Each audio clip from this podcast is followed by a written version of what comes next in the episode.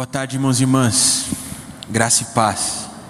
Antes de, de, compartilhar a palavra com vocês, queria compartilhar o que aconteceu nessa tarde. Não sei se os irmãos que estavam ali no encontro de oração sentiram a mesma coisa, mas eu senti que hoje foi diferente. Senti que eu estou abastecido por um bom tempo, porque Deus se revelou. Deus estava ali entre nós, a gente conseguiu sentir a presença dele. Portanto, faço um convite para os irmãos que ainda não participam da reunião de oração, que vêm aqui no culto, se vocês puderem, apareçam às duas horas ali no cenáculo. Tem sido muito bom, de verdade. Hoje eu me senti reabastecido pelo Senhor. Estou naqueles dias que não consigo tirar o sorriso do rosto. Sabe quando a gente sente a presença de Deus e fica alegre? Eu estou alegre, não só por poder compartilhar a palavra com vocês, mas por saber que Deus está fazendo algo no nosso meio. Amém? É, essa semana eu fui surpreendido com a pergunta de um adolescente. Ele chegou para mim e falou assim: Juninho, como eu sei e como eu tenho certeza se eu já ouvi a voz de Deus? E quando ele fez essa pergunta, eu comecei a perceber de que por muito tempo eu também tive esse questionamento. Isso me fez lembrar de uma vez de quando eu ainda era uma criança. Eu estava num acampamento lá na chácara. E a pessoa que estava pregando, trazendo a palavra nesse acampamento, ela disse que ela tinha sentido Deus falar com ela. E quando ela falou aquilo, como eu era apenas uma criança, eu entendi aquilo a partir do sentido literal, achando que realmente aquele homem tinha ouvido a voz audível de Deus, tinha ouvido Deus falar com ele. E quando a pregação acabou, eu fui lá todo ansioso tentar falar com aquele homem para saber o que, que tinha acontecido. E para minha decepção, ele me disse que ele não tinha ouvido a voz de Deus no sentido literal, mas que Deus tinha falado com ele. Porque é assim que Deus fala, não apenas a partir de uma voz audível, mas a partir de uma pessoa, de uma música, de uma pregação, de algo que acontece. E enquanto ele explicava aquilo para mim, eu até fiz uma cara de quem concordava, mas lá no fundo do meu coração, lá nos meus pensamentos, na minha cabeça, eu estava pensando assim: vixe, olha aí esse tio querendo me enganar. Até parece que dá para sentir a voz de Deus, até parece que dá para sentir Deus falando com você, mesmo você sem ouvir a voz audível dele. Até que muitos anos depois, eu me vi explicando para aquele adolescente a mesma coisa que aquele homem tinha explicado para mim. Porque eu comecei a ter as minhas experiências com Deus, e mesmo sem ouvir uma voz audível ainda, eu sentia Ele falando comigo. E eu tinha plena certeza, sem ter nenhum pingo de dúvida, que era mesmo Deus falando ao meu coração. E aí eu pude entender que é apenas quando nós sentimos com os nossos próprios corações, quando nós vemos com os nossos próprios olhos, quando nós tocamos com as nossas próprias mãos, é que nós sentimos e conhecemos verdadeiramente o amor do Senhor, o poder de Deus e o que o Espírito Santo do Senhor pode fazer em nós pois muitas vezes na nossa vida a gente precisa conhecer realmente por nós mesmos para provarmos de verdade aquilo que realmente o Senhor pode fazer em nós. E foi justamente a partir dessa reflexão que a mensagem dessa tarde surgiu no meu coração. E para que a gente possa refletir sobre isso, eu convido os irmãos a abrirem suas Bíblias no livro de Atos, no capítulo de número 19. Nós vamos ler do verso 8 ao verso 20. Atos, capítulo de número 19, do verso 8 ao verso 20. Eu vou ler a palavra na tradução NVT. Espero que os irmãos consigam acompanhar essa leitura junto comigo. Atos, capítulo de número 19, do verso 8 ao verso 20, onde a palavra do Senhor diz assim: em seguida, Paulo foi à sinagoga e ali pregou corajosamente durante três meses, argumentando de modo convincente sobre o reino de Deus. Mas alguns deles se mostraram endurecidos, rejeitaram a mensagem e falaram publicamente contra o caminho. Paulo então deixou a sinagoga e levou consigo os discípulos, passando a realizar discussões diárias na escola de Tirano. Isso continuou durante os dois anos seguintes, e gente de toda a província da Ásia, tanto judeus como gregos, ouviu a palavra do Senhor. Deus concedeu a Paulo o poder de realizar milagres extraordinários. Quando lenços ou aventais usados por ele eram colocados sobre enfermos, estes eram curados de suas doenças e deles saíam espíritos malignos. Alguns judeus viajavam pelas cidades expulsando espíritos malignos. Tentavam usar o nome do Senhor Jesus, dizendo: Ordeno que saia em nome de Jesus, a quem Paulo anuncia. Os homens que faziam isso eram sete filhos de Seva, um dos principais sacerdotes. Certa ocasião, o espírito maligno respondeu: Eu conheço Jesus e conheço Paulo, mas quem são vocês? O homem possuído pelo espírito maligno saltou em cima deles e os atacou com tanta violência que fugiram da casa, despidos e feridos. A notícia do, do, ocorrido se espalhou rapidamente por toda a cidade de Éfeso, tanto entre judeus como entre gregos, e sobre eles veio um temor reverente, e o nome do Senhor Jesus era engrandecido. Muitos dos que creram confessaram suas obras pecaminosas. Vários deles que haviam praticado feitiçaria trouxeram seus livros de encantamentos e os queimaram publicamente. O valor dos livros totalizou 50 mil moedas de prata. Assim, a mensagem a respeito do Senhor se espalhou amplamente e teve efeito poderoso. Vamos orar mais uma vez? Senhor Deus Pai, nós te agradecemos, Senhor. Te agradecemos por esse dia onde nós jejuamos onde nós buscamos o Senhor em oração como comunidade e onde agora aqui nós estamos prestando culto para o Senhor. Mas nesse momento nós te pedimos, Pai, te pedimos para que o Senhor quebrante os nossos corações, de forma que a Sua palavra faça vida em nosso viver. Pai, que possamos provar do Seu poder, que possamos conhecer quem o Senhor realmente é, para que em nossas vidas possamos provar daquilo que o Senhor tem planejado para nós. Pai, nós ansiamos pela Sua presença, nós ansiamos pela transformação que o Senhor quer gerar em nossos corações. Portanto, fala, fala conosco nessa tarde a partir da Sua palavra. É isso que nós pedimos, em nome de Jesus. Amém. Irmãos, eu realmente acredito que a partir desse texto que a gente acabou de ler, a gente pode conversar aqui nessa tarde em relação a três coisas. Aprendemos três coisas a partir dessa passagem de Atos. A primeira coisa que eu acho que nós conseguimos aprender a partir dessa passagem é a seguinte: o não dar certo não pode te fazer parar. O que a gente percebe no texto que a gente acabou de ler é que Paulo, como sempre, estava enfrentando algumas dificuldades para pregar o Evangelho. Ele encontrava muitos corações endurecidos e por isso as discussões eram constantes, mas mesmo assim, Paulo continuou pregando o Evangelho de forma corajosa. A gente nota que Paulo ficou dois anos nessa situação, enfrentando discussões, enfrentando pessoas que estavam com o coração endurecido, que não queriam escutar Paulo, mas sim queriam debater. Mas ele permaneceu falando e pregando sobre o amor de Jesus. E as pessoas foram abrindo seus corações para que a mensagem fizesse diferença na vida delas. Essa persistência de Paulo me leva a te fazer uma pergunta nessa tarde. Quantas vezes na sua vida você já começou algo e parou no meio do caminho?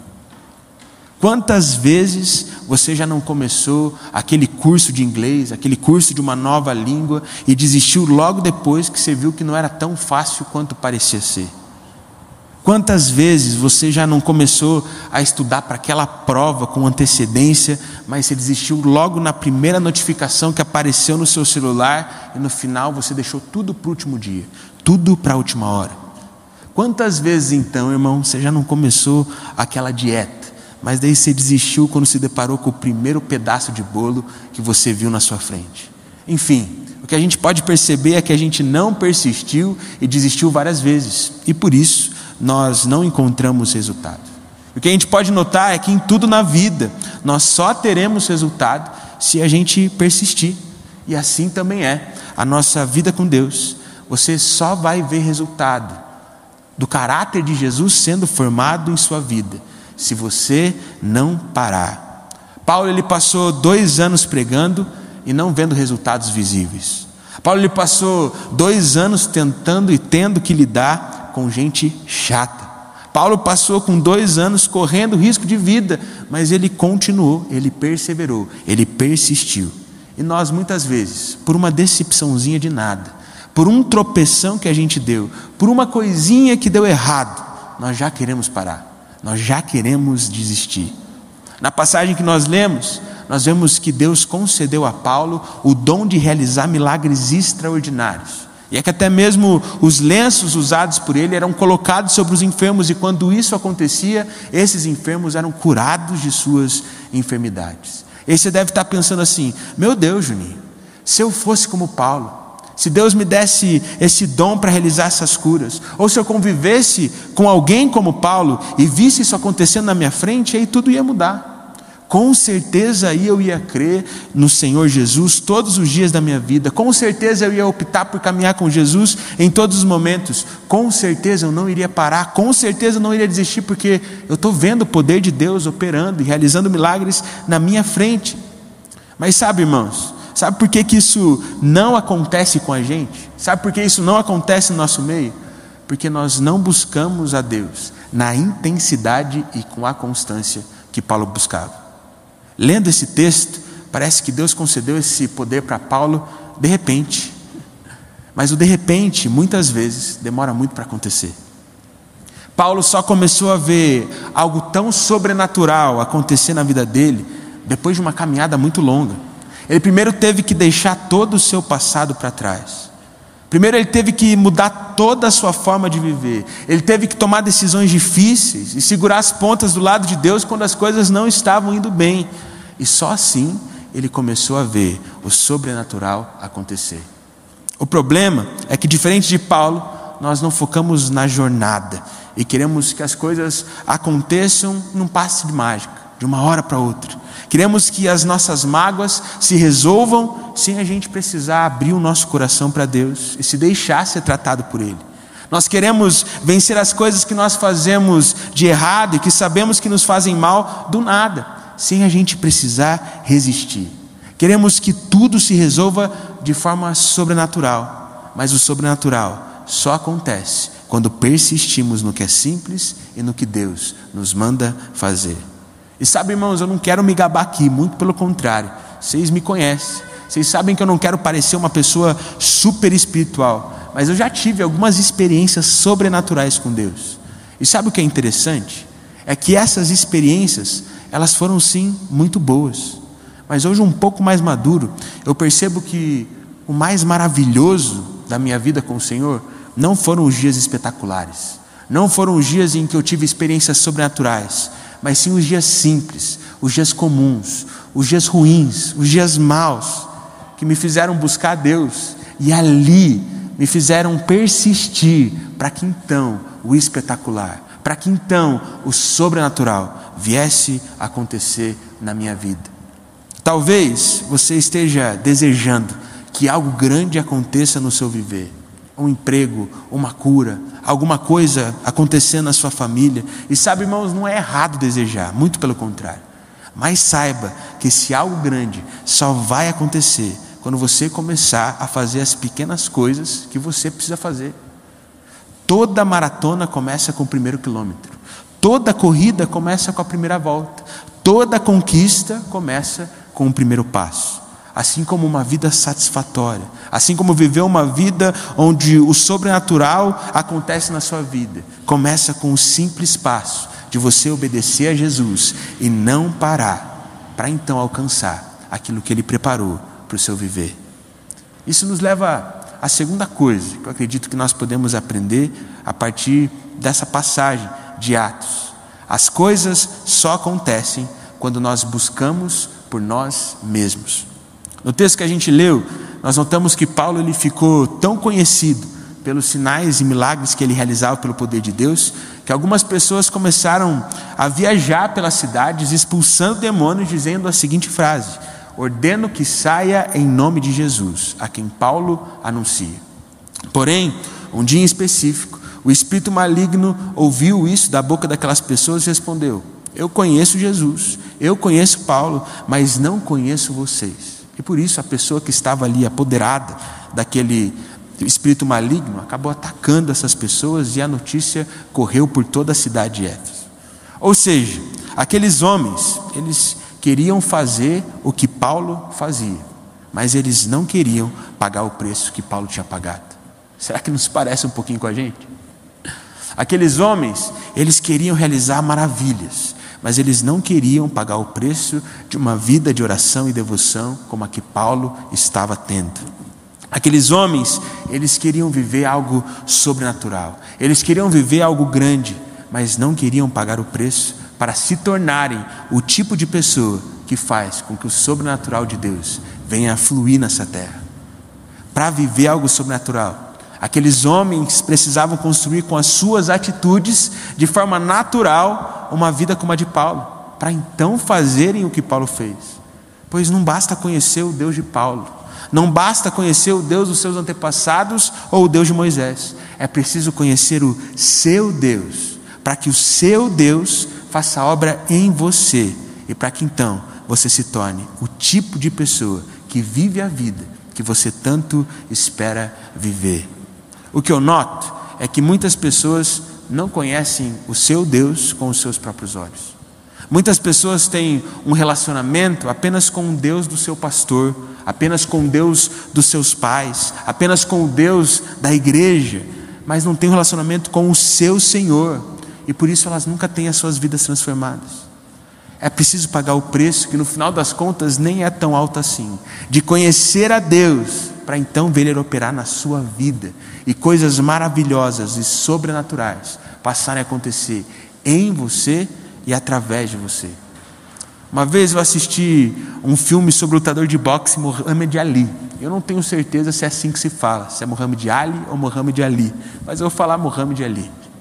E nesse filme mostra que quando ele estava já um pouco mais velho, quase no final da carreira, começou a surgir um novo lutador muito bom, que nocauteava todo mundo e conseguia vencer todas as pessoas que estavam se destacando ali também.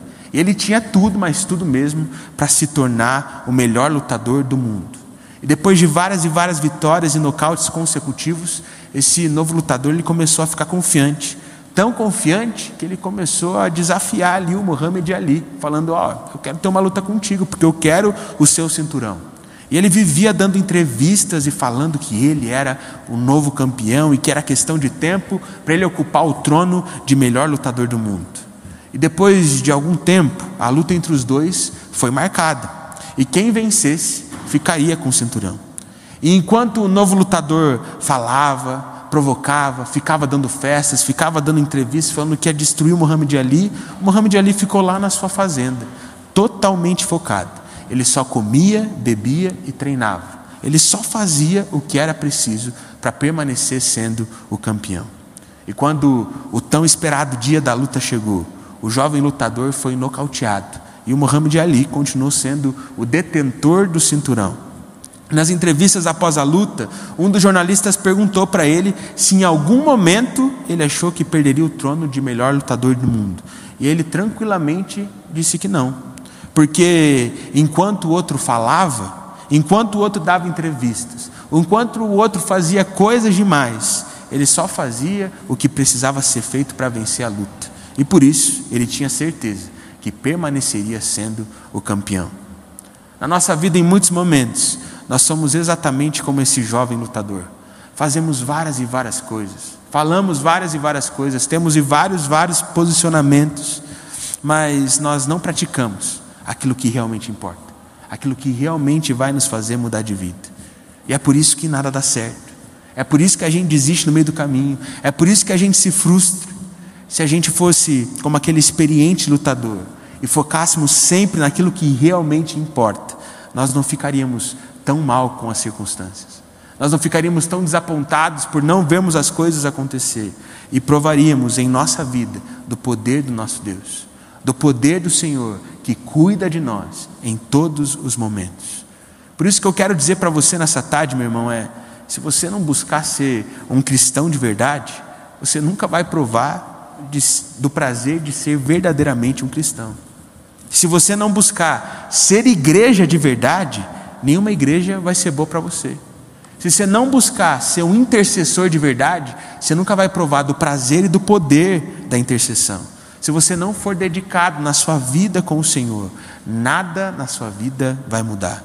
Por isso, não conheça a Deus apenas a partir dos olhos dos outros, mas a partir dos seus próprios olhos. Não conheça a Deus apenas a partir do testemunho dos outros, mas a partir do seu testemunho pessoal. Pois no final das contas, meu irmão, o que você deve fazer é tirar os olhos dos outros e das coisas e olhar para Deus, pois é em Deus que você se torna o melhor para você. Isso nos leva à terceira e última coisa que eu gostaria de compartilhar com os irmãos em relação a esse texto. Quando conhecemos a Deus de verdade, queremos largar todo o resto. Na passagem que nós lemos, nós podemos perceber que apesar da resistência inicial, Paulo ele foi desenvolvendo seu trabalho ao longo dos anos que se passaram e muitos começaram a seguir o caminho de Jesus. Muitos até mesmo queimaram livros de feitiçaria que valiam muito dinheiro, mostrando que o que eles realmente queriam era conhecer a Deus e a palavra do Senhor. E com isso, a mensagem a respeito de Jesus foi se espalhando de forma ampla e teve um efeito poderoso. É isso que a palavra nos diz. E muitas vezes, assim como o povo dessa cidade, nós temos uma resistência inicial em relação ao que Deus tem para nós. Mas se nós persistimos, a gente simplesmente não consegue não se entregar. E aí, a mensagem começa a ter um efeito poderoso sobre nós. Uma das coisas preferidas quando eu estou um tempo de férias é ir para a praia. Não sei os irmãos, mas eu gosto mesmo de ir para a praia. Principalmente de ficar no mar. Eu gosto bastante de ficar nadando ali com os meus amigos, com os meus irmãos, com os meus primos no mar. Tem vezes que eu fico tanto tempo que a hora que eu saio eu vejo que eu estou todo vermelho porque esqueci de voltar para dar aquela reforçada no protetor. E confesso para os irmãos que tem uma coisa que me deixa muito feliz na praia e que não devia ficar tão feliz, mas eu fico. É quando alguém é levado pelas ondas e vai lá para a beira do mar. Não sei você. Quando alguém toma o famoso caldo, eu acho engraçado, porque não é comigo, né? E o que eu acho mais engraçado é que muitas vezes a maioria das pessoas, quando toma um caldo, levanta e começa a agir como se nada tivesse acontecido. E mais engraçado ainda é quando ela age com essa postura, olha, anda reto e vem uma outra onda e leva ela de novo. Quantas e quantas vezes eu já vi isso? E o que eu consigo perceber hoje com a minha experiência de boiador profissional da praia de Matinhos é que a maioria das pessoas vive tomando caldo na praia porque fica num lugar um pouco mais raso. Porque ela pensa, ah, vou ficar aqui no rasinho, porque aqui é mais tranquilo, aqui me dá pé, aqui é tranquilo. Mas por pensar nisso, ela fica bem no lugar onde as ondas quebram. Ela fica bem no lugar de arrebentamento. Ela fica bem no lugar onde ela está certinha para tomar um caldo. Enquanto eu, nadador experiente, estou um pouquinho mais profundo, bem tranquilo, onde as ondas não arrebentam, dando risada de quem está tomando caldo. O que eu consigo perceber é que existem muitas pessoas na sua vida que agem da mesma forma. Muitas pessoas, elas ficam no rasinho no seu relacionamento com Deus, ficam com o pé no mundo, o pé na igreja, o pé na paz e um pé no desespero, um, um pé em buscar em Jesus e um pé em buscar em si mesmo, porque acham que ali é o ambiente mais seguro, porque acham que ali é o ambiente mais controlado.